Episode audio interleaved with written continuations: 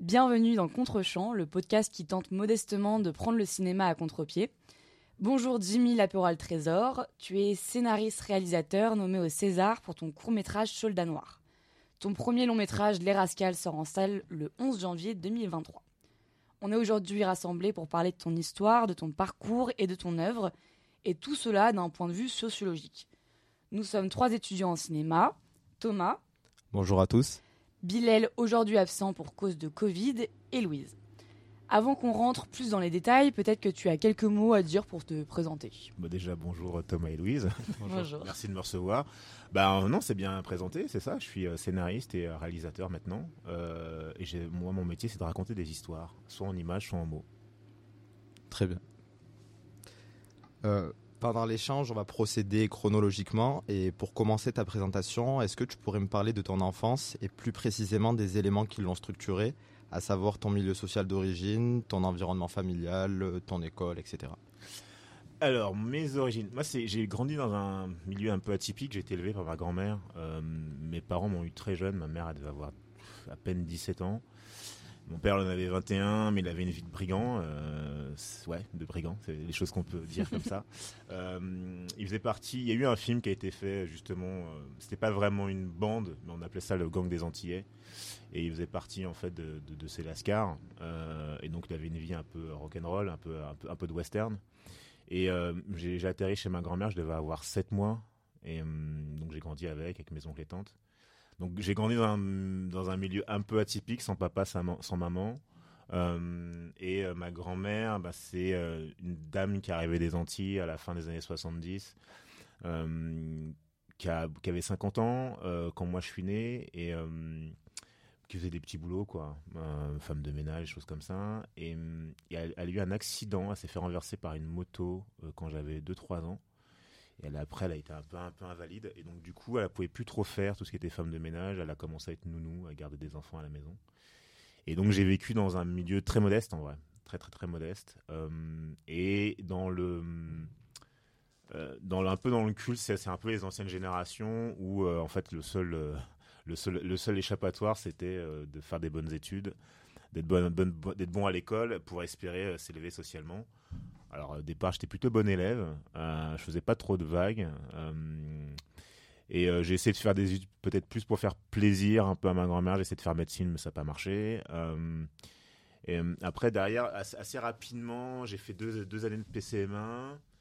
Euh, moi, très rapidement, je me suis retrouvé aussi à mon, à mon compte. Je crois à- c'est quoi, à l'âge de 18 ans, en fait, j'ai commencé à me gérer tout seul, à me payer mon loyer et tout.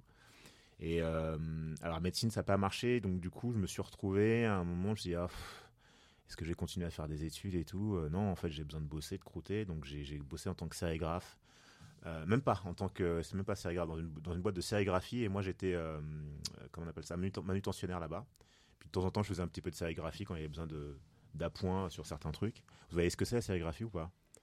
Euh, c'est une sorte d'impression. euh, Ouais, c'est ça, c'est de l'impression, soit sur les stylos, tu sais, quand tu as des stylos avec la- le logo de la marque et tout ça, en fait, c'est sa topographie. La sérigraphie, c'est plus sur les t-shirts, euh, quand, on, quand, on, quand, on, quand on met des, soit des logos ou des choses de marque. Donc, j'ai bossé là-dedans euh, pendant un an. Et franchement, au bout d'un an, je me suis dit, mais mec, putain, t'es loin d'être con, tu vas vraiment finir ta vie à, à trier des stylos. et euh, je me suis dit, vas-y, non, je peux pas, je peux pas faire, je peux pas, je peux pas faire ma vie comme ça, c'est pas possible.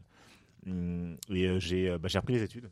Je, je me suis inscrit à la fac. Euh, à l'époque, il y avait un truc qu'on appelait l'infocom qui était hyper porteur. Moi, je suis 76, donc c'est, je pars, on est en 80, euh, euh, 98, un truc comme ça. 80, ouais, 98. Euh, et je me dis, ouais, faut que je reprenne les études. Infocom, ça m'a l'air d'être un métier d'avenir, tout ce qui est médiation culturelle et tout. Bon, vas-y, je vais essayer ça. Et euh, j'essaye ça, ça me plaît bien, euh, ça me remet dans le bain.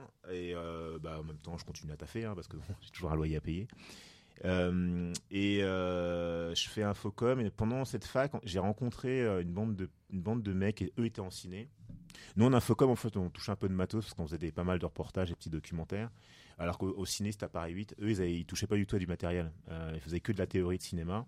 Et c'était un collectif s'appelait les Runwash, dont Vira Actune, qui était le chef du, du collectif, qui est maintenant co-scénariste avec moi sur le film que, bah, sur les deux films, hein, sur Soldat Noir et, et, et Rascal. Et c'est la bande Benetton, c'est ça? Ouais, ouais, mais, ouais, ouais, mais en fait, les Renouaches, pour le coup, c'était pas vraiment Benetton, c'était vraiment Renouache. Mmh. C'est vraiment un jeu de mots sur le fait que c'était composé d'asiatiques et de noirs, donc c'était Renouache.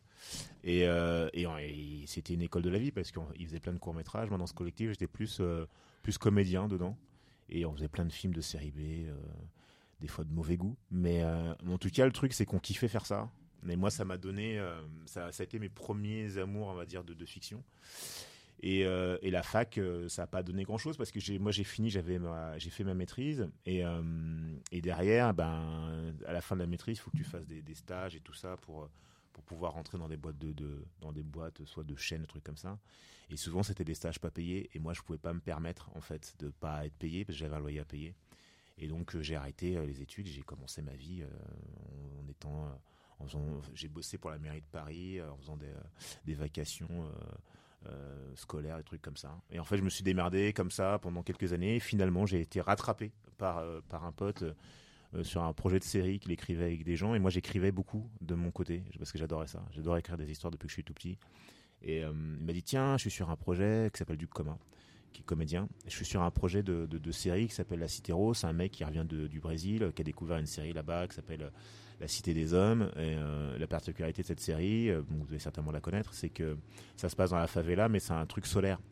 Il disait mais comment euh, les favelas à l'époque on savait très bien que c'était le plus grand coupe-gorge euh, du monde. Comment on arrivait à faire une série solaire sur un endroit qui est complètement anxiogène?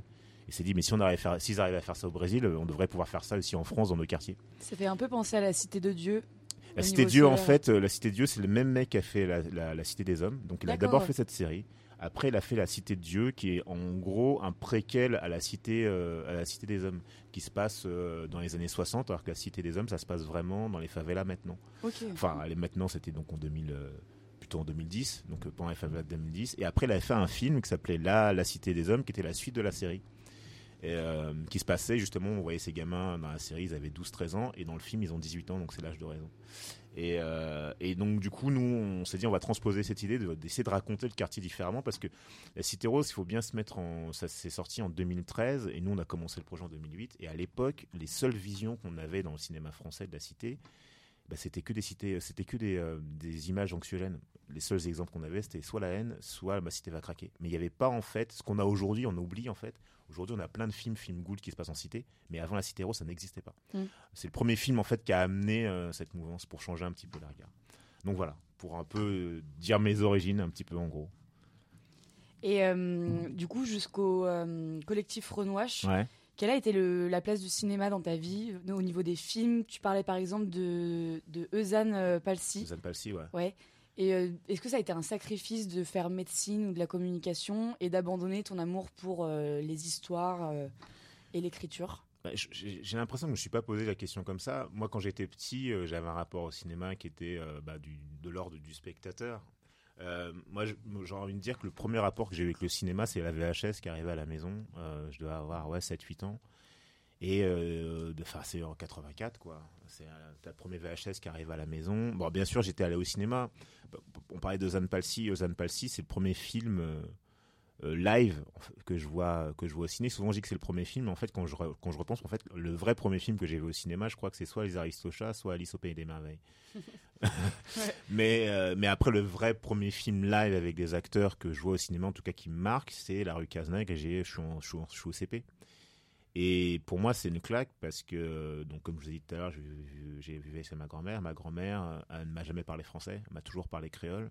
Et donc, j'entendais cette langue tout le temps à la maison. Et les gens qui parlaient créole, c'était que ses amis qui venaient euh, quand il y avait des repas de famille. Enfin, c'était les années 80. Je sais pas si c'est encore comme ça, mais c'est vraiment une époque où, quand j'étais petit, tu avais les grands, avais les grands, les, grands dîners le dimanche, où tu avais plein de, plein, de tontons et tatas qui sont pas vraiment tes tontons et tes tatas, mais qui sont là et on les appelle tontons et tatas. Et ça parle créole, ça boit du rhum et tout. Tu as de la musique, euh, tu as du zouk, machin. Et, euh, et, pour moi, dans ma tête d'enfant, pour moi, le créole, c'était juste leur, leur, langage entre eux, entre copains. Ils se parlaient le créole, mais j'avais pas conscience que c'était une langue euh, qui, qui, concernait un peuple. Et je vais voir ce film au Pâté Vepler euh, dans la grande salle. Je vois sur en grand et tout des gens qui parlent créole dans un film, c'est sous-titré en français. Et moi, je me rends compte que j'ai pas besoin de lire les sous-titres, je comprends tout ce qu'ils disent. Et je me dis, mais en fait, c'est pas que les amis de ma grand-mère qui parlent créole. et pour moi, ça a été un grand choc. Ça a été un grand choc et c'est vrai que je me suis dit, euh, si jamais un jour je fais du cinéma, je ferai du cinéma euh, comme Ozan, je, ferai du, je mettrai du créole. Mais Mm. c'était une espèce de profession de foi de gamin. euh, comme Ouais, on dit, mais j'aimerais être pompier plus tard, ou j'aimerais bien être flic, ou je sais pas, quand t'es gamin, tu as toujours plein de trucs. Ou astronaute, dans ou tu Soldat vois. Noir, t'as réussi à mettre euh, du créole. Ouais, ouais, ouais, ouais. Bah oui, après Mm. finalement quand je suis arrivé dans le cinéma, je me suis dit ouais, c'est euh, mais en fait dès le départ, hein, même sur La Cité Rose, j'essayais euh, en tant que scénariste de mettre en tout cas ma- la culture créole dedans.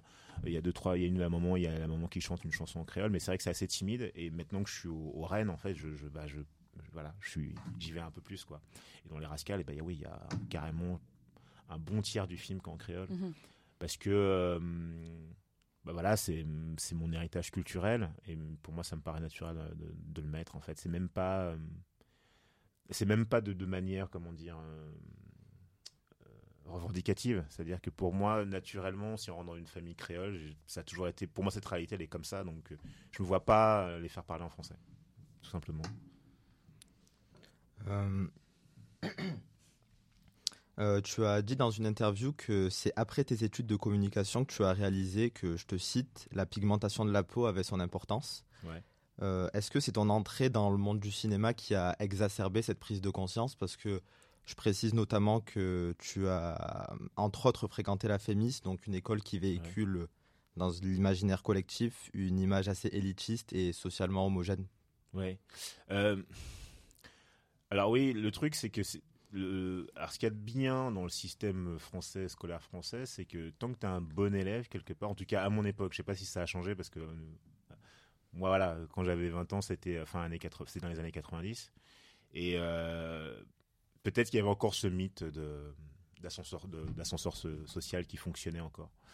Et en tout cas, nous, on était encore dedans. Moi, j'avais encore cette foi en ce mythe. Après, je ne sais pas pour votre génération, mais moi, dans ma génération, fini. Ouais, dans ma génération, euh, ma génération, on y croyait encore. On, est peut-être, on était peut-être la dernière génération à se dire si tu fais des bonnes études, tu peux peut-être t'en sortir. Tu vois. Et, euh, et effectivement, euh, tant que j'étais bon élève, j'étais dans le système scolaire. En fait, je n'ai pas le souvenir d'avoir été renvoyé à ma couleur de peau. Euh, alors que moi, je me rappelle mes potes qui étaient en quartier, qui étaient peut-être eux aussi, eux qui étaient eux peut-être en échec scolaire. Euh, euh, me disaient ouais, euh, ah, t'as vu, on est renois, on est rebeu, c'est relou et tout ça. Et c'est vrai que j'avais un peu le truc un peu moralisateur, leur dire arrête tes conneries, sors-toi le doigt du fion et tu vas voir, ça va bien se passer. Et mais finalement, quand moi je sors du système scolaire et que je commence à vouloir chercher un premier appart, à trouver un tâche, je vous ai dit à un moment donné, euh, je peux pas continuer à faire des stages. Euh, faut que je trouve un boulot pour bouffer quoi. Ben, je me rends compte que ben en vrai si ça a son importance et c'est un choc pour moi, mais vraiment. Euh, mais je l'ai eu tard en fait. Et euh, bah, c'est d'ailleurs cette colère hein, qui nourrit le, le personnage de Hugues euh, dans le film, parce que moi, bon, lui, euh, j'ai à dire, quelque part, il a eu de la chance, il se rend compte assez tôt.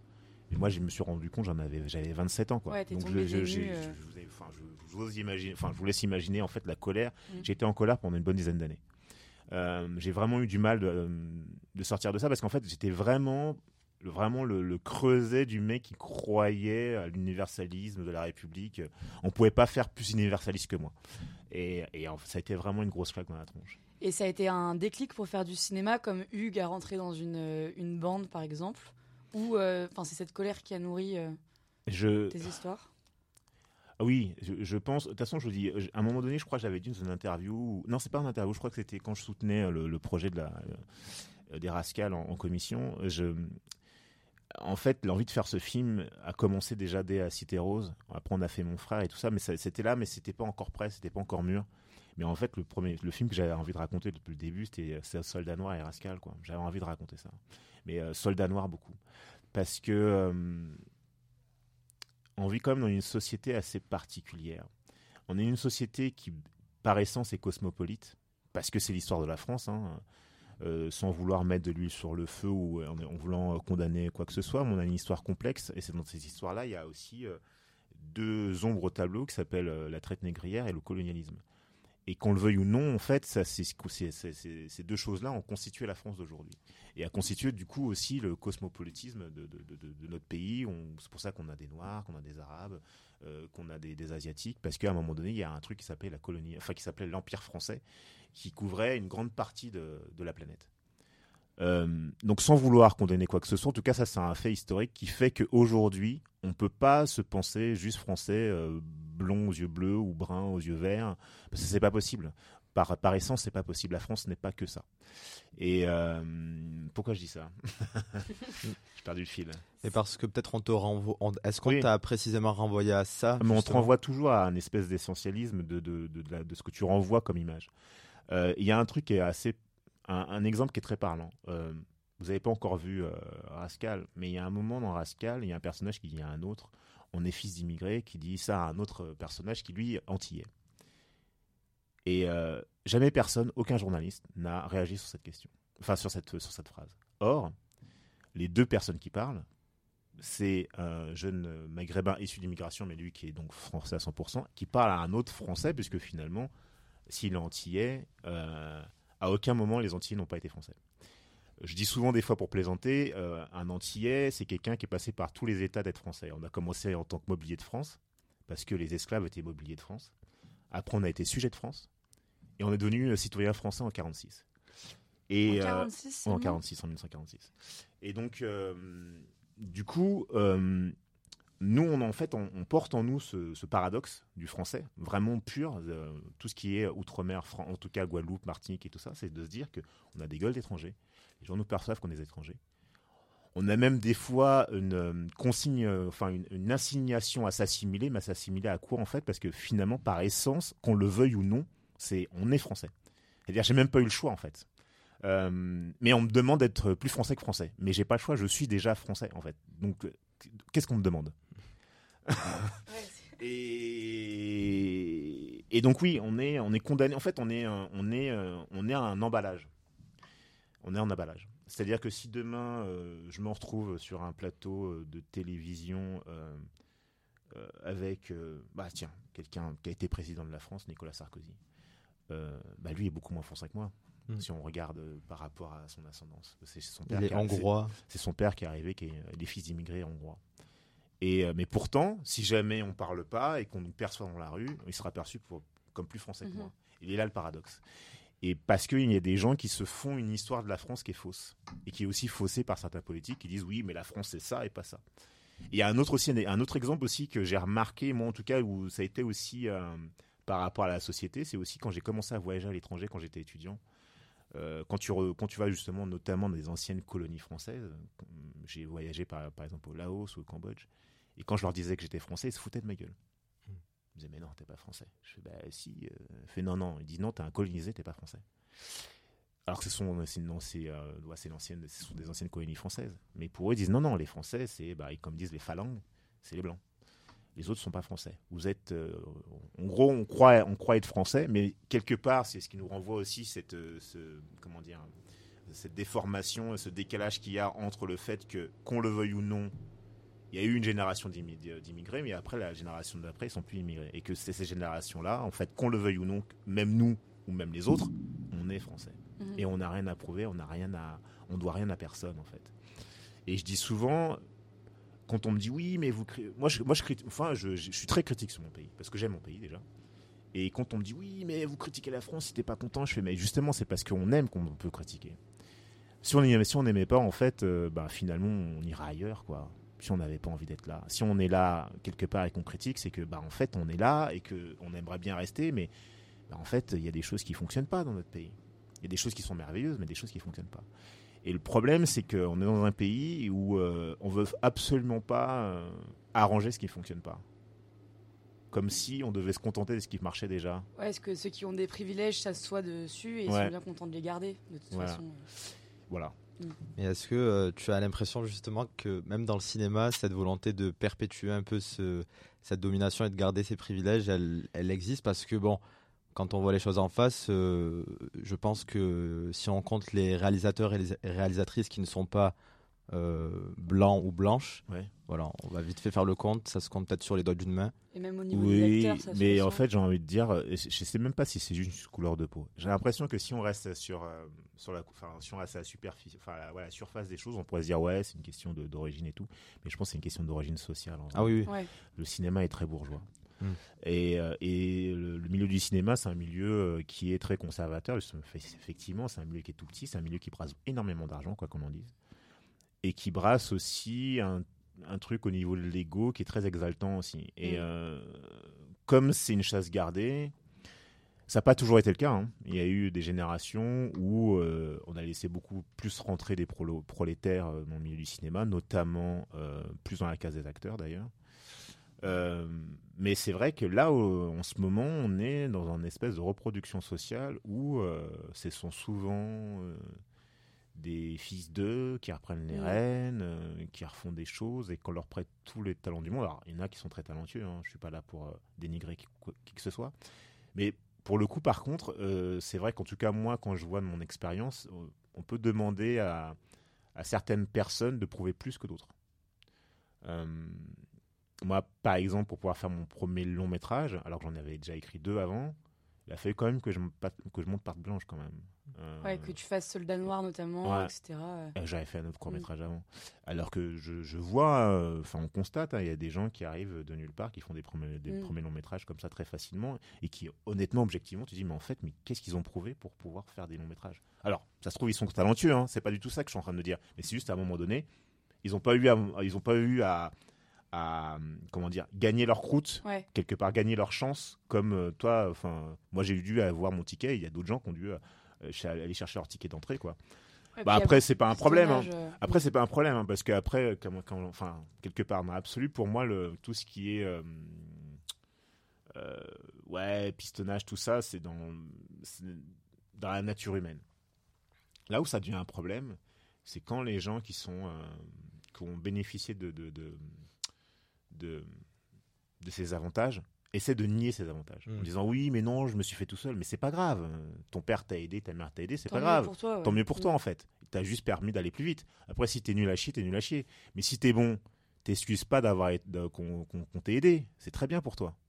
Euh, et c'est ça en fait qui est dérangeant finalement dans le discours. Plus que le fait parce que de toutes les manières la, société est inégale qu'on le veuille ou non.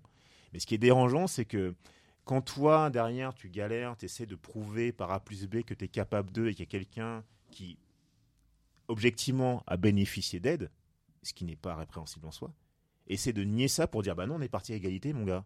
Mais non, en fait, c'est pas vrai. Et juste ça, en fait, c'est une violence. Mm. Ouais, et une hypocrisie euh, sans pareil. Et, euh, et, toi, donc, du coup, en tant que bah, transclasse dans le cinéma, tu considères que tu as dû un peu renoncer à ta radicalité pour euh, pouvoir t'insérer? Non, justement. Euh, en fait. Euh, Ou faire un, non, un, compromis Non, j'en ai pas fait. Mais de toute façon, après, je sais pas, as vu, je sais pas si vous avez vu Soldat Noir et ça. Oui. Bah, quand vous allez voir Rascal, non, vous allez voir que non. En fait, je suis une bizarrerie de, du cinéma français. Et, pardon, mais tu l'expliques comment? Enfin, qu'est-ce qui t'a déterminé justement à avoir cette place, toi, alors que bon, il y a peut-être d'autres, euh, plein d'autres personnes qui sont assez, qui, qui, auraient pu te ressembler et qui aurait pu être à enfin qui aurait pu aussi avoir cette place mais qu'est-ce qui fait que c'est toi là qui j'ai l'impression que c'est les mystères de la vie. Après je, alors peut-être il y a un truc qui euh, bah, déjà euh, j'ai mis du temps hein, pour dire les choses. Euh, j'ai pas essayé d'aller vite et puis surtout j'ai pas essayé de plaire j'avais envie de raconter un certain nombre d'histoires de la manière dont j'avais envie de le faire. Et euh, j'ai après eu la chance de rencontrer la, la, bonne personne qui dit Ok, on va y aller. C'était ton producteur, c'est ça? Ouais, Manuel mm. Chiche, ouais. Mm. Manuel Chiche, c'est quelqu'un qui est complètement différent dans le système audiovisuel. Déjà, il est fan de l'OM Ouais, ouais. bon, en même temps, il est Marseillais, c'est normal. Mais, mais non, non, non, non, non. Mais c'est un mec qui est complètement différent dans le milieu du cinéma. C'est, j'ai rencontré quelques personnes. Il est vraiment pas fait dans le même moule que, que les autres. Euh, déjà, il est pas dans les mondanités. Euh, et, euh, et c'est quelqu'un dès le départ, en fait, qui, qui a un franc parler. Par exemple, pour pour pour Rascal, il m'a dit direct quand je suis arrivé avec le projet, même si le projet lui plaisait. Hein, c'est un projet qu'il avait envie de faire depuis très longtemps il m'a dit tu vas pas faire le film. C'est le premier truc qu'il m'a dit. Tu vas pas faire le film en tant que réalisateur. Je suis là, je suis là, d'accord, elle est cash. Parce qu'il m'a expliqué pourquoi. Parce qu'en fait, euh, en gros, t'es personne et euh, c'est un film d'époque euh, qui a nécessité du budget. Et c'est un film qu'on va faire sans tête. Donc à un moment donné, euh, comment je fais pour rassurer les, les financiers?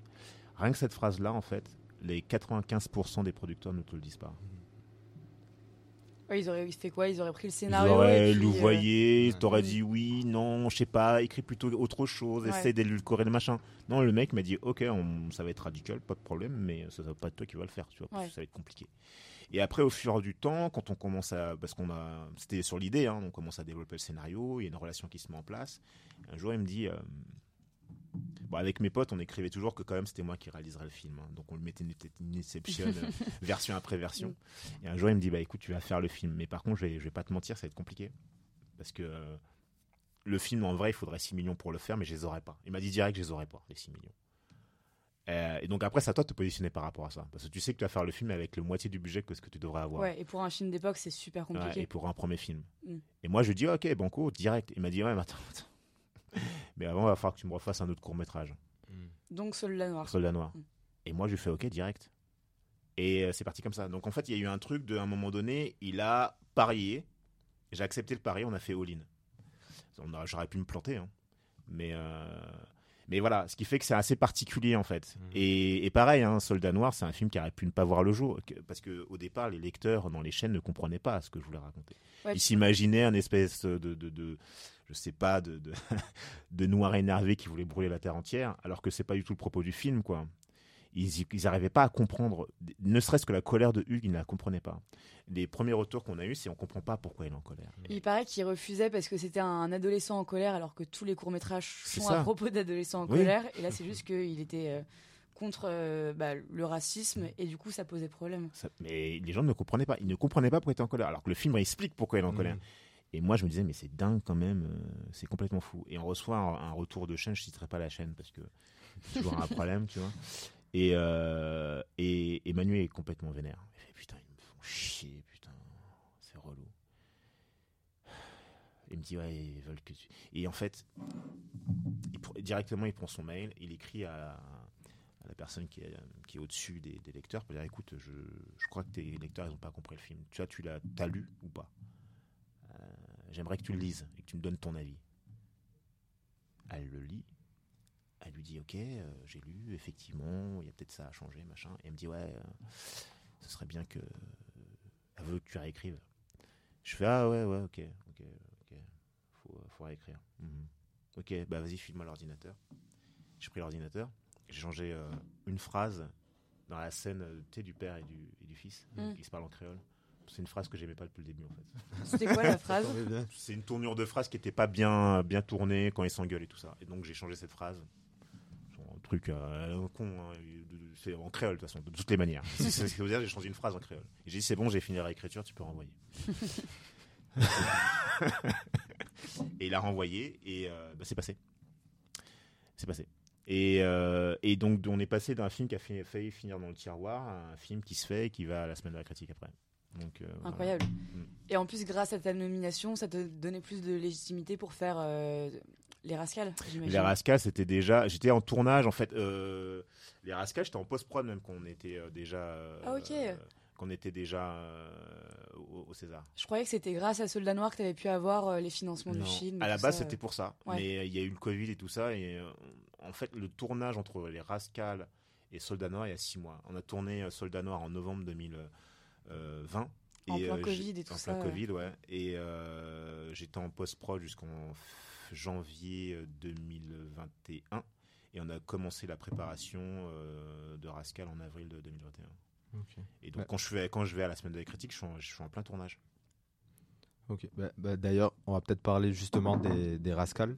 Si Louise. Ouais. Euh, donc pour les auditeurs, les Rascals, c'est euh, une bande de jeunes en banlieue qui profitent de la vie insouciante des années 80, mais ils sont vite pris dans un engrenage qui les confronte à une bande de skins, alors que le pays tombe peu à peu dans l'extrême droite. Est-ce que tu peux nous en dire euh, un petit peu plus euh? Bah, euh, les Rascals, c'est beau, ça parle des années 80, moi c'est mon enfance, euh, c'est nourri de pas mal de souvenirs, de, discussions, de cours de récréation. C'était un peu, un petit peu des, des sujets qui nous intéressaient, ce qui se passait, les rumeurs de rue, notamment avec les skinheads, qui étaient pour nous à l'époque l'équivalent d'un croque-mitaine, mais qui était réel, quoi. Ouais, parce que ça, ça arrivait souvent, des confrontations pareilles? Ça arrivait. Alors tout le monde connaissait un cousin d'un pote, un mec du, qui s'était fait courser. mais le truc, c'est que en fait, il y avait une peur collective. Et euh, voilà, quand on était petit, on savait que si jamais on croisait des mecs en, en bombers, bah, il fallait courir. Il fallait mm. pas, même pas chercher à comprendre, il fallait courir. Et qu'il y avait des quartiers qu'il fallait mieux éviter, passer une certaine heure, parce qu'on pouvait tomber dessus. Si on tombait sur eux, bah, ça pouvait mal finir pour nous. Euh, alors, euh, et il y a eu aussi pas mal de faits divers. je crois que c'est en été 83, il y a eu une vingtaine de morts, un truc comme ça. et c'était une terreur qui était généralisée, en tout cas dans tout ce qui était banlieue, euh, les gens avaient peur. En fait, il faut, s'imaginer que les gens avaient vraiment peur des skinheads à l'époque. Mm. Après, c'est vrai que quand on regarde les films d'aujourd'hui, la plupart des skinheads font pas peur. Ils font même rigoler, genre, ouais, ok, c'est quoi ces mecs un peu euh, machin, un peu, un peu débiles et tout. Mais c'était des mecs qui étaient ultra violents et, qui arrivaient dans un, dans un contexte où, euh, même si avant il y avait des, petites bandes de, de gars, des loulous qui se promenaient, en fait, c'était quand leur violence, c'était de la violence viriliste, on va dire. Mm-hmm plus de ouais, je suis un mec, c'est de la bagarre. Mais euh, c'était pas. Si on voulait rentrer dans la violence un peu plus, euh, plus radicale, il fallait aller directement dans le banditisme. Euh, mais c'est autre chose. Et t'as les, as les skins, eux, qui sont arrivés pour faire mal.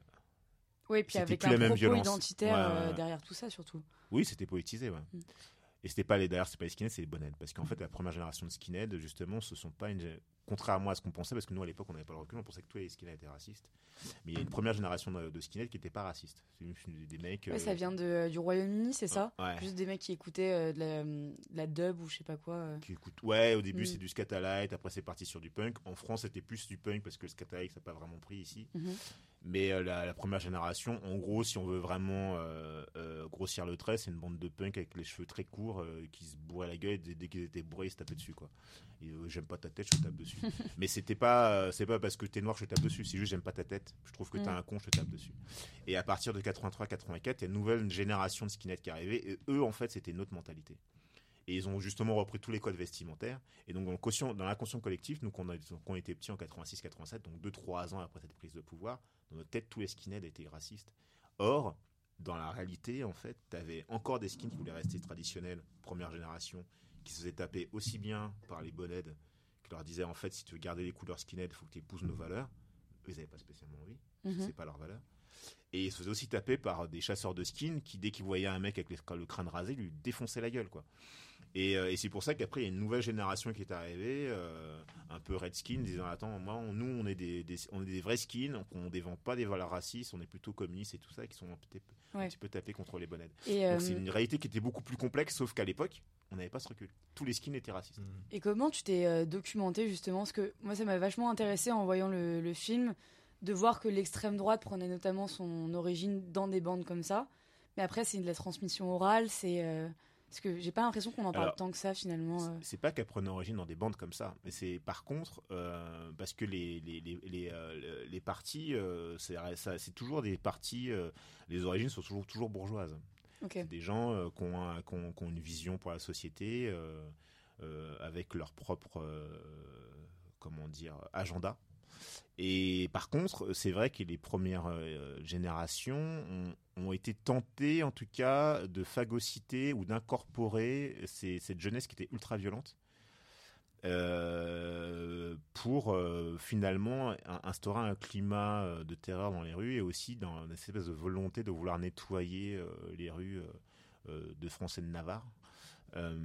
mais, mais en fait, c'est faux de se dire que ce sont que ça, vient de, dans, du sens skinhead mm. vers les partis. C'est plutôt t'as des gens qui sont plutôt des, des, des, gens de bonne famille, on va dire, euh, qui font des partis politiques, qui ont des idées euh, soit nationalistes, soit royalistes, soit plus ou moins révolutionnaires, euh, qui vont à l'encontre de la République, qui sont la plupart du temps euh, d'origine antisémite. Euh, il y a des anciens de l'OAS, tout ça. Et donc, tu as une espèce de nébuleuse extrême droite, parce qu'aujourd'hui, on a un truc, on pense que l'extrême droite, c'était très monolithique, mais à l'époque, il y avait une nébuleuse. Mmh. Tu as l'ordre nouveau, et tu as le FN qui arrive derrière. Et d'ailleurs, le FN, à l'époque, dans cette nébuleuse de l'extrême droite, c'est le parti le moins radical il est même perçu comme un, un, parti un peu bourgeois, un petit peu mou du genou, parce que eux, en fait, dès le départ, leur, leur credo, même si des gens qui ont fondé le parti sont euh, très. euh, on connaît un peu l'histoire du Front National et des anciennes de l'OAS et tout ça, qui sont très, très, très, très. euh, très c'est très marqué en tout cas. En tout cas, le, le- le but avoué de, de- de ce parti dès le départ, c'est de, de faire bonne figure, de pouvoir lisser leur image pour pouvoir être élus de manière démocratique euh, par, et être passé pour un parti traditionnel. Et ça, en fait, c'est leur, c'est leur, euh, c'est comment dire, c'est euh, c'est leur agenda depuis le début, depuis Mhm. la création de, du Front National. C'est ce qu'ils veulent faire. Donc c'est pour ça qu'aujourd'hui, les gens en fait ne connaissent pas l'histoire euh, des partis parce que c'est vrai qu'en général, quand on vote et tout ça, on s'intéresse pas à tout ça. Même moi, le premier, hein, euh, je restais peut-être un petit peu à la superficie des choses, mais après, par la force des choses, pour euh, pour écrire les, pour écrire nos fictions, on s'est vachement renseigné et je me suis rendu compte que justement, euh, ce qu'on nous disait que soi-disant Ma- euh, Marine, elle, avait changé le, le visage du Front National, que c'était plus le même Front National qu'avant. En fait, c'est faux. C'est le, c'est le, c'est le même but. Enfin, c'est le même but qui est recherché depuis le début. Elle ne fait que prolonger un, un, un, un- un- un truc qu'elle a depuis le départ, quoi. Et est-ce que politiquement, tu as voulu euh, faire un parallèle avec ce qu'on vit aujourd'hui, avec une peur de l'extrême droite, ou t'es pas du tout ancré Mais en euh, fait, non. Mais c'est ça qui est ouf. En fait, c'est moi, à la base, euh, quand je commence à écrire le projet avec mes potes, parce que les, les scénaristes, c'est des potes depuis super longtemps. euh, à la base, on veut raconter les années 80. Mm. Et c'est vrai qu'on, quand on commence à se dire qu'est-ce qu'on veut raconter sur les années 80, on fouille, on nous voulait raconter une histoire de bande de l'époque, parce que c'est vrai que les, histoires de bande, les, films de bande, c'est un truc moi qui m'a nourri quand j'étais petit, que j'adorais quoi. Et on s'est dit, en France, on a un, vrai euh, background de, de bande de, dans les rues de Paris, et il n'y a pas de fiction dessus. Alors qu'aux US, par exemple, Ouais. il y en a plein. Et donc la, la, première réflexion, c'est de se dire, bah attends, on peut, on peut faire un film de bande en France, parce qu'on avait que ça en fait, à un Ouais. moment donné.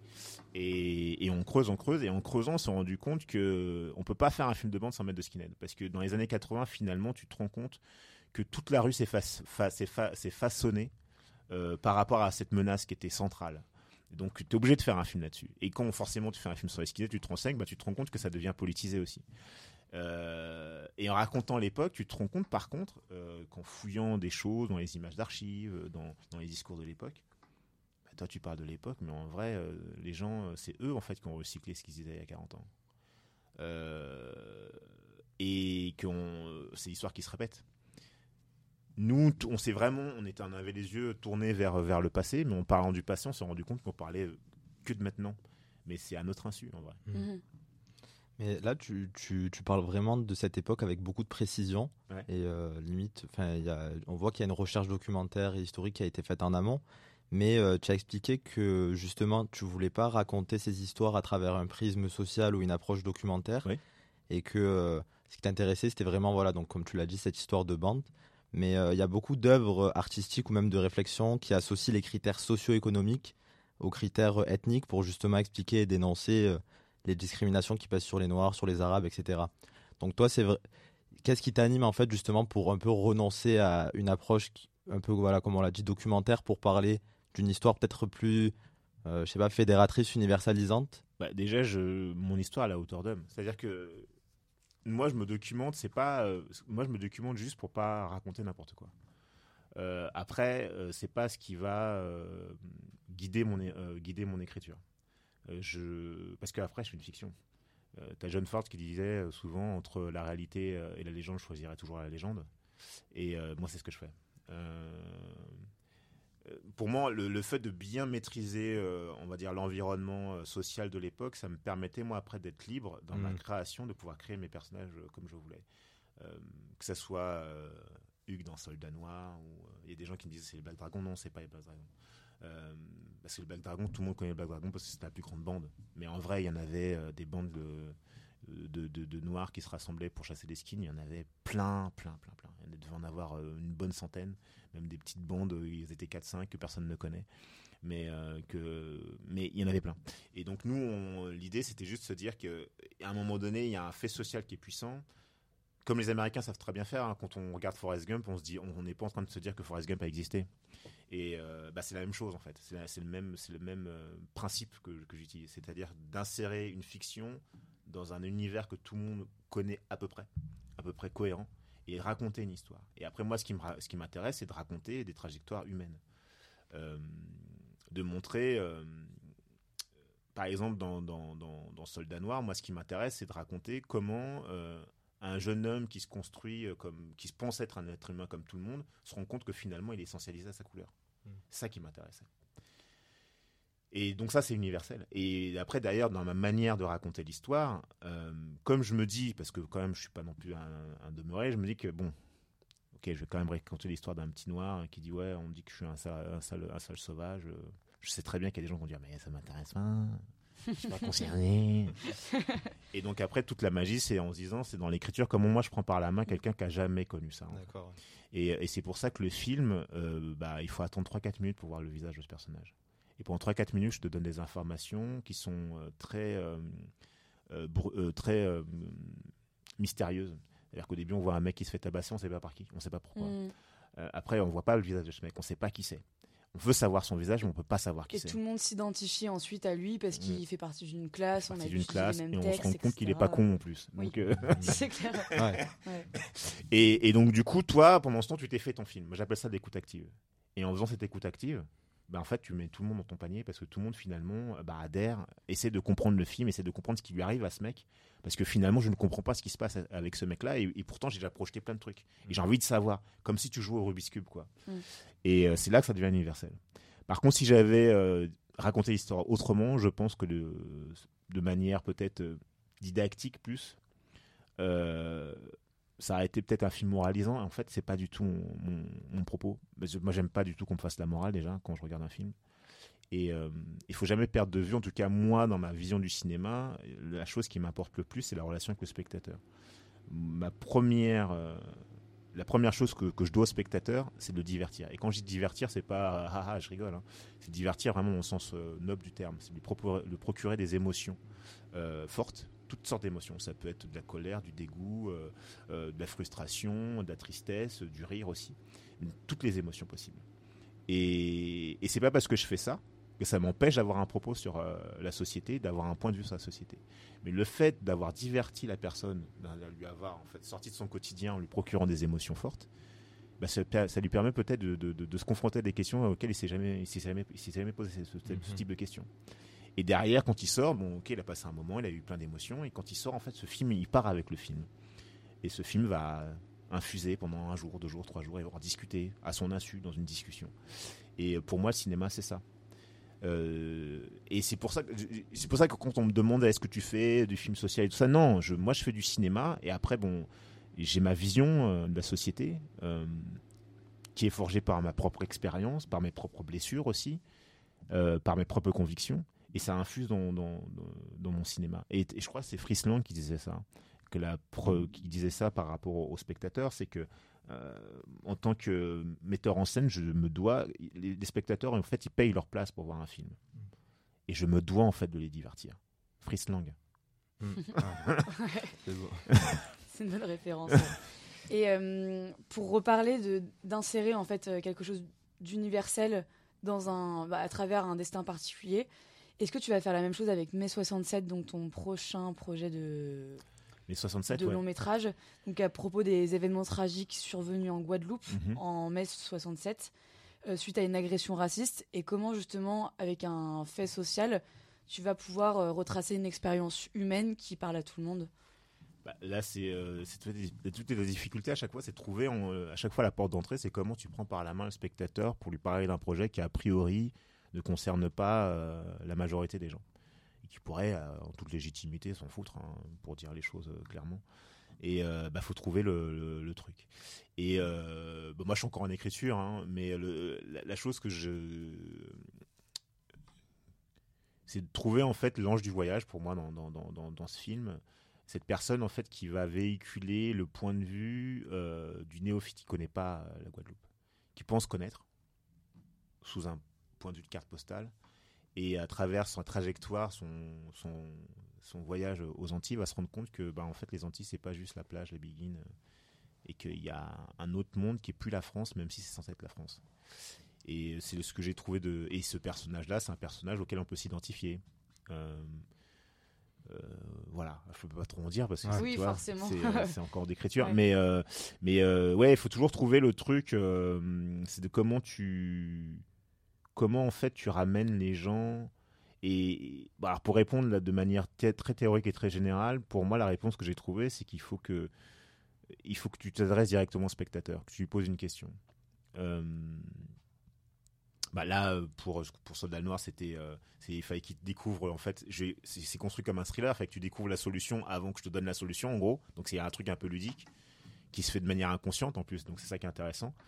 Mais euh, par exemple, dans Rascal, il y a une question en fait que je pose directement à travers une scène au spectateur. Et en fait tu restes avec ce truc là en toi. Et ça te permet euh, justement de, t'impliquer à 200% dans le film et d'être immergé dans le film. Euh, et il y a que comme ça je pense. Enfin en tout cas moi c'est mon avis hein, je j'arrive pas à, concevoir un cinéma où tu laisses le spectateur sur le palier, ou ça soit, ça soit que ton cortex qui, euh, qui, qui fonctionne à plein régime pendant que tu regardes le film, et qu'après derrière tu te dises à quel point j'ai compris le film parce que je suis intelligent ça me saoule en fait. Euh, parce que euh, parce que après un truc très con, hein. moi j'ai des enfants. Et la réflexion, elle est vraiment peut-être venue quand j'ai vu mon, aîné, quand il a commencé à regarder ses premiers dessins animés. C'est magnifique. Hein, franchement, si vous avez des petits frères ou des petites sœurs, si vous voulez comprendre la quintessence de ce que censé être la narration, regardez-les, regardez des dessins animés. Vous allez voir comment ils réagissent à chaque image. Et ça vous donne en fait de se dire, mais c'est ça qu'il faut essayer de retrouver avec les spectateurs adultes.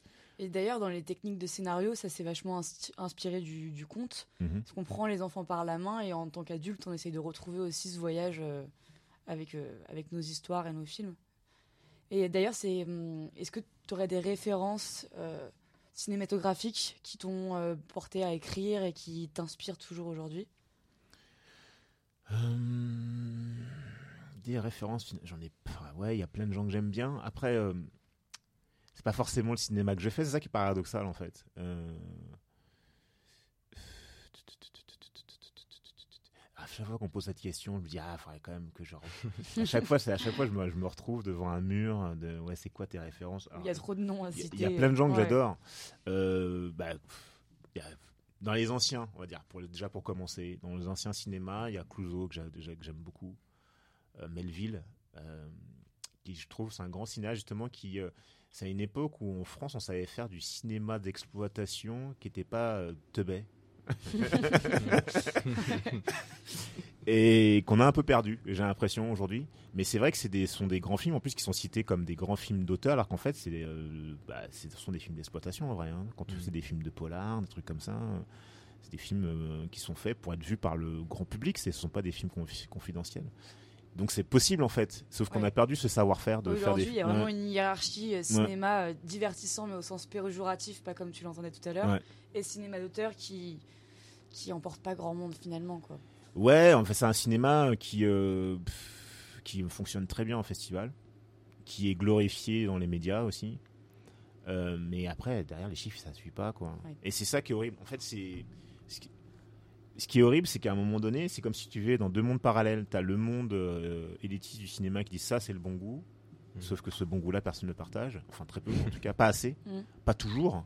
Des fois, il y a des films qui arrivent à cartonner, mais pas toujours. Et ça, c'est le mauvais goût. Alors, c'est vrai que des fois, il y a des films qu'on peut se dire, hein, c'est vrai qu'ils ont peut-être raison. Mais euh, moi, je me dis qu'il y en a, il en faut pour tout, pour tout le monde. Quoi. Après, il y a des films que j'aime pas du tout, euh, qui soient d'un côté ou de l'autre. Hein. Et d'autres que j'adore. Mais je, me dis qu'en tout cas, l'industrie ne devrait pas se positionner comme ça et se dire, juste se poser la question de qu'est-ce que, qu'est-ce que mon public veut, en fait. Et quand je dis mon public vieux, veut, c'est pas forcément que le public vieux, euh, c'est aussi le public jeune.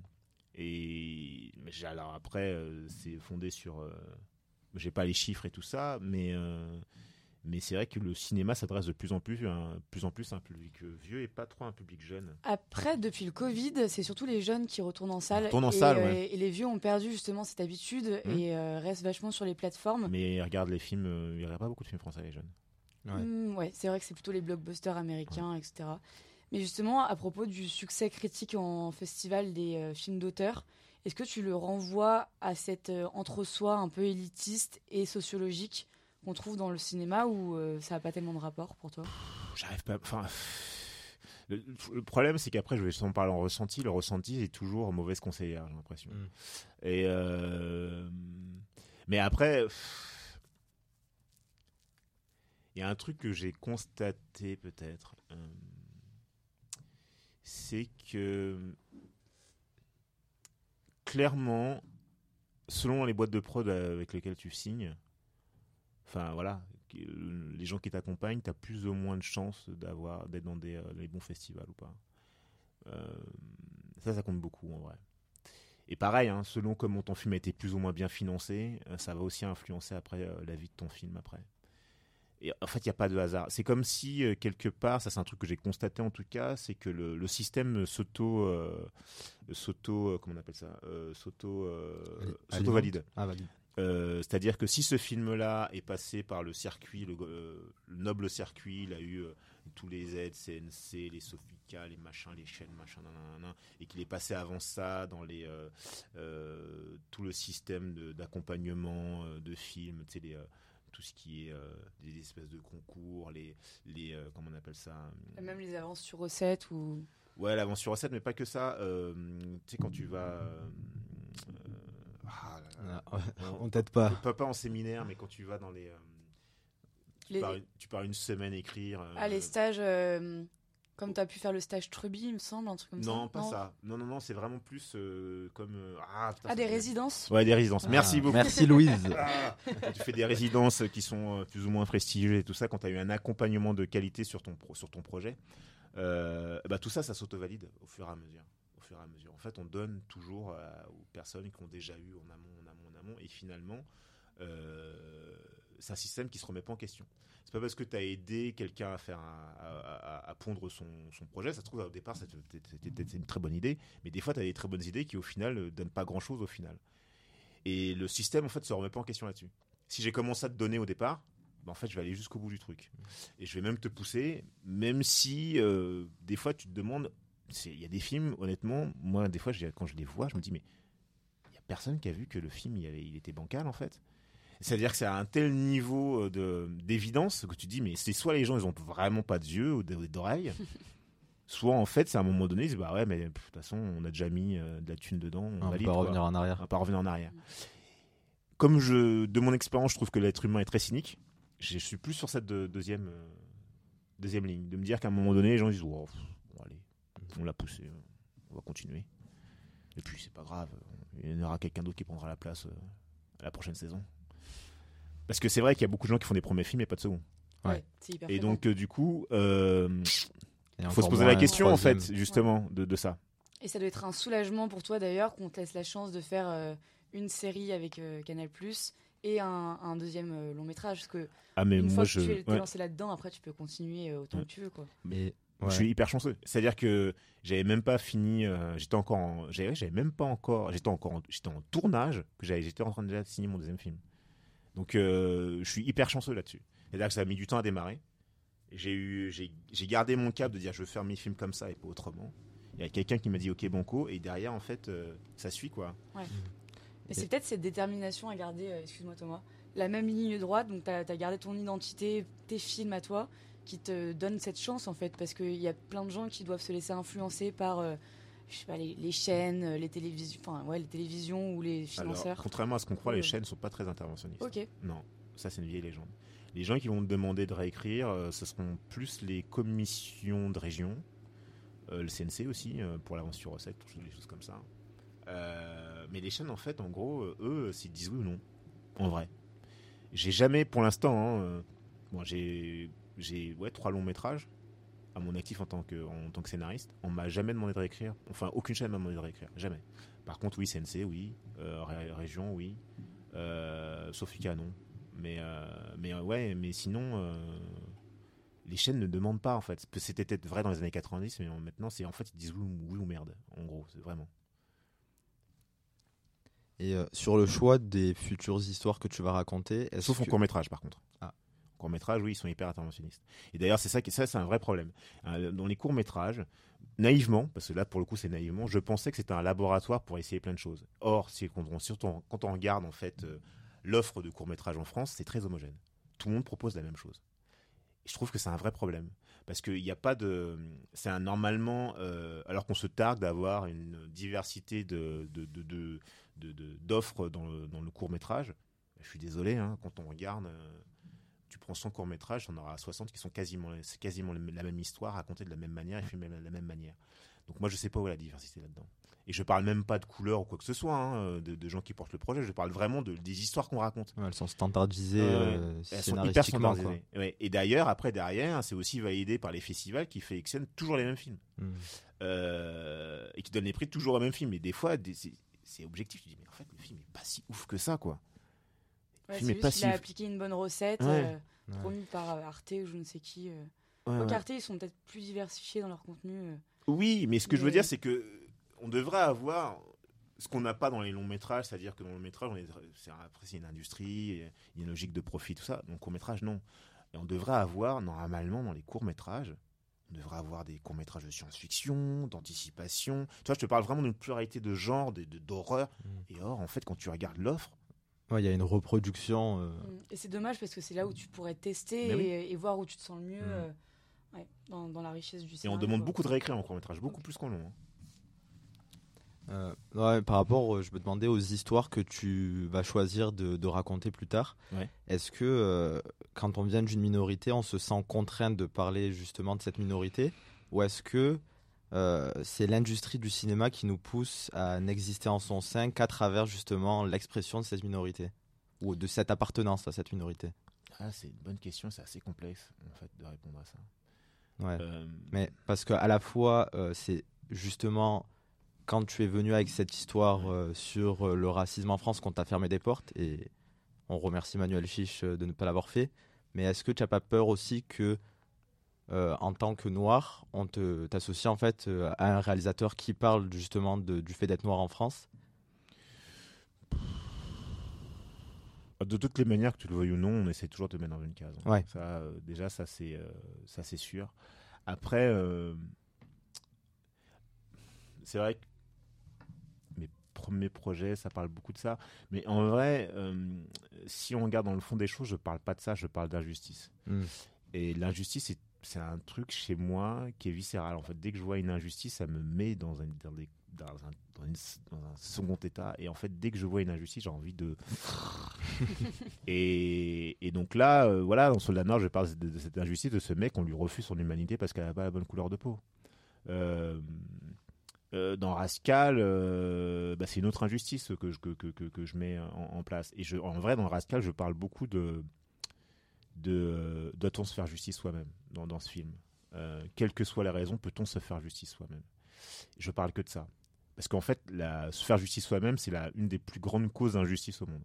C'est-à-dire que quand tu te fais justice toi-même, tu vas créer, tu vas faire une, déferlante de violence sur quelqu'un. C'est de sa toi du talion, en fait, c'est la plus grande des injustices et, ça fait beaucoup de dégâts dans la société. Hein. Mm. Donc en vrai, moi je parle, en vrai, si on, veut vraiment aller à la catastrophe de ce que je raconte, je parle que d'injustice. Mm. Hum, bon après là, euh, c'est là-dessus. Et après, euh, c'est vrai que j'ai peut-être aussi besoin, euh, là, quand je commence ma carrière de metteur en scène, j'avais ces trucs-là qu'il fallait que je sorte aussi, qui sont aussi nourris par cette colère que je vous ai parlé un peu plus tôt. je suis beaucoup plus apaisé aujourd'hui, mais, mais il n'empêche que c'est vrai qu'il y a des sujets qu'on ne parle pas, quoi. Hmm. Et, moi, je trouve ça dingue parce qu'on peut pas demander aux gens de, penser leur plaie si on ne peut pas en parler. Euh, c'est le bon sens. C'est-à-dire que quand on a affaire à quelqu'un qui est victime euh, d'une agression ou quoi que ce soit, la première chose qu'on fait, c'est de l'écouter. Pour, que la personne puisse en fait guérir de ses blessures. Et en fait, la violence sociale, on ne veut pas en parler. Et tant qu'on ne voudra pas en parler, j'ai l'impression qu'on ne pourra pas euh, aller de l'avant. Et c'est pas grave. C'est pas parce qu'on dit qu'il y a eu euh, euh, le colonialisme en France, qu'il y a eu la traite négrière à un moment donné, qu'il y a, de a eu du, qu'il y a du racisme encore, et que ça veut dire que, qu'on veut brûler la société. Ça veut juste dire qu'il y a ça. Qu'est-ce qu'on fait pour arranger les choses pour qu'il n'y ait plus ça en fait? Et le problème, c'est quand tu dis ça, les gens, ils essayent de te mettre dans un truc négatif. Oui, mais qu'est-ce que tu cherches? Ben, En fait, j'essaie juste à ce qu'on puisse vivre tranquillement et qu'on puisse discuter tranquillement. C'est juste ça, mmh. quoi. Et mais par contre, voilà, pour l'instant, ces films-là sont très euh, très rudes, très radicaux, parce que je parle de sujets euh, très radicaux. Mais en même temps, je vous ai dit tout à l'heure, je suis père de famille. Mon, pour mon plus grand garçon, il a 6 ans. La plus petite a 7 mois. Et euh, je pense qu'après mes 67, mes 67 j'aimerais bien faire un, un, film pour enfants. parce que j'aurais faire un film tout simplement qu'on fils pourra regarder quand il a 10-11 ans aussi bête que ça. Et donc, ce sera un film d'aventure. Euh, voilà. Parfait. On avait aussi une question sur euh, justement, euh, plus- on va un peu remonter dans, dans le passé. Et euh, quand tu as eu en fait cette nomination au César, Ouais. on voulait savoir déjà comment est-ce que tu as réagi. Bon, j'imagine que ça a dû être une grande joie, mais comment est-ce que tu as perçu en fait la- le changement un peu dans justement ta, ta place dans le chant Est-ce qu'on t'a plus considéré? Est-ce que tu avais plus de légitimité? Et aussi, comment est-ce qu'on fait le pont avec euh, son ancien milieu social en fait Comment est-ce qu'on joint les deux bouts et Ouais. comment est-ce qu'on justement on arrive à, à s'ancrer quoi? Alors, je vais d'abord répondre à la deuxième question. Ouais. Parce qu'en fait, c'est quelque chose qui est arrivé très tôt dans ma vie, ça. Euh, bah, quand j'étais petit dans le quartier, euh, arrivé en troisième, euh, il y avait un truc dans mon collège où il y avait un prof qui était un espèce de rabatteur, on va dire, de cher- chercheur de tête, qui prenait en, en fait les, toutes les, les deux trois têtes du, de, de son collège pour euh, le proposer au lycée, à un lycée à l'époque qui s'appelait le lycée Renoir à Agnières, qui était un lycée un peu élitiste, parce que le proviseur il avait une lubie, il voulait euh, concurrencer les grands lycées parisiens. Et euh, à l'époque, en fait, c'était sectorisé. Tu étais censé aller dans le lycée de ta ville et pas ailleurs. Et donc, lui, il avait mis en place un système d'options qu'il avait seulement dans son lycée pour pouvoir en fait piquer les têtes des lycées de Gennevilliers, de Clichy, enfin de toutes les banlieues de 92 du coin. Parce qu'en fait, il pouvait apprendre que le russe ou le grec chez lui, quoi. En gros, c'est ça. Parce qu'il voulait faire un espèce de super lycée avec toutes les tronches euh, issues. euh, Alors, Le star de la banlieue quoi. voilà, un all-star de la banlieue. Et donc, il mélangeait ça aussi avec les petits bourgeois de, de, de- d'Asnières et de Colombes et tout ça, mais il avait aussi tous les, on va dire, en- qu'on appelle maintenant les cassos, euh, du coin, quoi. Et, et moi, en fait, j'ai, j'ai fait partie de, de ce truc-là. Et, et je me rappelle quand j'étais petit dans mon quartier, c'est on a donc le lycée, le lycée on disait ouais c'était un lycée de Bourges avec des mecs euh, serrés du cul qui avaient des bails dans le fion et tout. On en parlait super mal, c'était hyper mal vu dans mon, dans, dans mon quartier. Et moi on me dit que tu peux y aller. Mais en même temps, j'avais conscience, même si euh, j'étais très content de mon quartier, mon, le lycée maintenant c'est le lycée de Newton, mais à l'époque ça s'appelait Enria. Je savais en fait que si j'allais dans ce lycée-là, en fait, au bout d'un moment, j'allais partir en couille. Mm. Je le savais. J'avais- Parce que j'avais- c'était une j'avais 14 ans, hein. euh, fréquente autour de toi? Bah après, faut pas se mentir. à un moment donné, t'es dans un quartier où tu sais que t'es avec tes copains, tu les connais depuis que vous êtes, vous êtes petit. Il y en a qui commencent à faire un peu des conneries. Après, par mimétisme, même si toi t'es pas forcément un mauvais garçon, t'as envie de faire des conneries parce qu'à un moment donné, Ouais, il faut socialement rester dans le moule parce que sinon faut après tu, te, tu, tu sors du truc. Et je savais que j'allais, je savais que f- à un moment ou à un autre, j'allais faire des conneries. Et pff, au fond de moi, je me dis putain, peut-être que je devrais aller là-bas. J'en ai pas parlé au début. hein. Donc ce truc de déracinement, je l'ai connu à l'âge de 14 ans. Je me dis ouais, je vais aller dans ce lycée-là. euh, mais je sais pas comment je vais dire ça aux potes. hein. C'est Et- la honte. Ouais, il y avait moi franchement j'ai vécu ça comme une trahison. Je me trahissais moi-même, je trahissais mes, mes propres origines. Mais euh, après par contre comment je l'ai vécu en arrivant dans ce lycée, je me suis rendu compte d'un truc en arrivant là-bas, c'est que en fait c'était nous qui avons plus de préjugés que, que le contraire. Parce que eux, en fait ils s'en battaient les couilles de savoir d'où je venais. euh, la plupart des mecs étaient là-bas parce que déjà il y avait d'autres mecs qui, qui étaient comme moi qui étaient qui quittaient leur, leur milieu. Mais les gamins, les fils de, de- qui étaient fils de médecins et machin, en fait ils s'en battaient les couilles. ils étaient pas dans de- ils étaient pas dans ce genre de truc ils étaient là ouais t'es cool t'es pas cool on se marre bien et en fait je me suis rendu compte ah ok et surtout ça m'a élargi l'esprit parce que j'ai euh, j'ai pu il y avait un ciné club dans mon lycée par exemple et j'ai pu regarder euh, Easy Rider j'avais genre 15 ans Mm. 15 16 ans j'aurais jamais regardé Easy Rider en fait si j'étais pas allé euh, dans, dans ce lycée j'aurais jamais vu M le body non plus M le body non plus et donc du coup ça m'a élargi l'esprit mais euh, plus en fait euh, j'avançais dans ce lycée, moins je voyais mes potes de quartier. Et maintenant, comment, comment ça se passe? Ben, en fait, au bout d'un moment, moi, j'ai même quitté le quartier, quoi. Je suis, j'ai déménagé. euh, et euh, et les, les gens qui étaient dans mon quartier, là, j'en j'en connais plus. J'en connais plus. Pour être honnête, j'en connais plus. Euh, des, on a des contacts encore sur, par les réseaux sociaux, on se parle. Mais en fait, je, je, C'est pas des gens que tu vois tous les jours. euh, Non, ouais. les, en fait, les gens que j'ai gardés, euh, il y a une seule personne que j'ai gardée de mon enfance qui était avec moi en primaire. Il n'était pas dans mon quartier même, mais il était, on était ensemble à l'école. Et, et après, le reste des autres amis, c'est que des amis que j'ai gardés du lycée en vrai. Mais euh, du quartier d'enfance, non. Ok. non. Donc ça n'a pas été un gap. euh, Et donc, en tout cas, voilà, ça c'est pour la deuxième truc. Ouais. Et après, euh, du coup, euh, une fois que j'ai, une fois que j'arrive dans le cinéma, finalement, euh, pff, moi j'ai déjà mon groupe d'amis. euh, en fait, mes, mes, mes amis, c'est des amis que j'ai depuis très longtemps. Par exemple, celui avec qui j'ai écrit le film, Mm. euh, bah, Seb, c'est un mec justement, lui venait de- de- de- du lutte à Gennevilliers. Pareil, il a bénéficié du même truc. Et on est amis depuis l'âge de 15 ans. Euh, et, et Virac, je, je l'ai rencontré à la fac. Donc c'est des gens que j'ai une amie, c'est des amitiés, des amitiés qui sont très longues. Et euh, et c'est vrai que j'ai moins, j'ai pas de nouveaux amis quelque part dans le cinéma. C'est des gens que je connais depuis de. Il n'y a 15 pas ans, eu de rupture brutale, c'est une, une, une transition qui s'est faite assez progressivement. Ouais, ouais. Et après derrière, alors la première partie c'était quoi. C'était ouais bah donc euh, là tu étais assez ancré mais quand même euh, il y avait il y a des gens dans, dans, dans l'industrie que même si c'était pas tes amis tu les connaissais et tu dois quand même euh, te représenter face à eux. Ouais. Est-ce qu'au moment où tu as justement eu le prix enfin Ah oui, prix, la nomination qui quand même est comme une Ouais, comme ça un prix légitimé, euh, Légitimé. envers eux tu l'as vu, tu l'as senti, ressenti? Euh, bah, comme je l'ai dit au début, moi je suis une bizarrerie. hein. Mm. Mais même derrière la nomination, c'est une bizarrerie. Parce que, euh, en fait, normalement, quand tu fais un court métrage, il faut qu'il fasse euh, tout le circuit des, euh, des sélections de festivals. Ça dure deux ans et à la fin des deux ans, tu peux euh, espérer te présenter euh, au César. Euh, le film, en fait, il a fait sa première mondiale en juillet euh, 2021 et en septembre 2021, j'étais euh, dans les 16 derniers. Euh, en fait, j'avais fait que la semaine de la critique. Et en fait, pour moi, c'est vraiment étrange. Je fais la semaine de la critique, je me dis, ah, c'est super, on a, on a décroché le plus gros truc. Derrière, ça va dépoter, je vais avoir plein de sélections. Walou.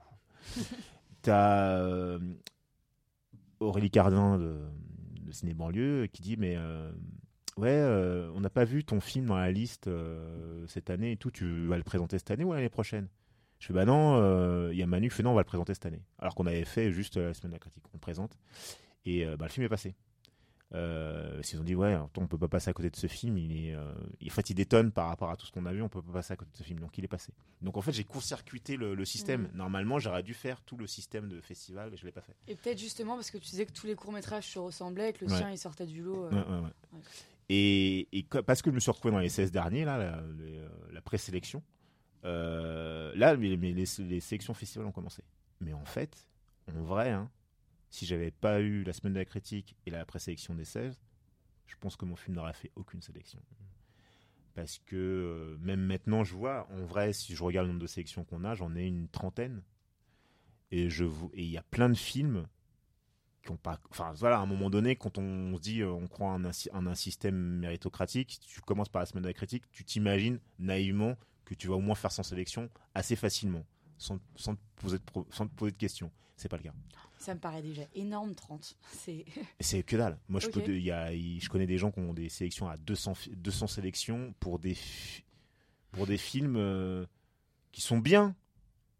Mais en fait, euh, ils n'ont pas eu, le- ils ont pas fait forcément la semaine de la critique. Tu vois ce que je veux dire? C'est-à-dire Mhm. qu'ils ont fait plein de petits festivals. Toi, tu dis que si jamais tu fais la semaine de la critique, quelque part, tu t'attends à avoir euh, un certain nombre de sélections significatives.